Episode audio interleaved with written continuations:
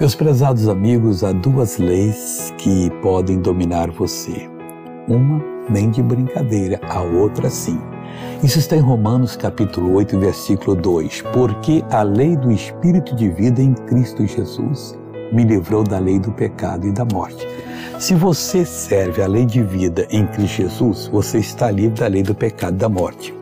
Mas se você serve a lei do pecado da morte, você não tem nada com a lei de vida em Cristo Jesus.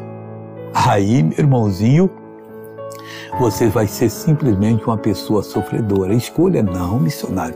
Eu vou me submeter a Deus, esse é o caminho, a palavra de Deus, para que a lei do Espírito de vida, que é a lei de Deus, em Cristo Jesus, o livre da lei do pecado e da morte. Aí você vai ser uma pessoa completamente diferente, uma pessoa abençoada, que é o que Deus quer que você seja, mas nunca deixe a lei do pecado da morte dominá-lo porque você está excluído da lei do Espírito de vida em Cristo Jesus.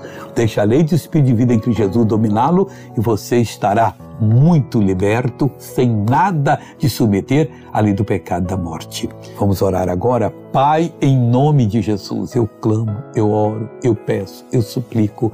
Eu abençoo essa pessoa que está orando comigo e eu digo mal, saia desta vida, vá embora, em nome de Jesus Cristo. E você diz obrigado, Pai. Bom dia.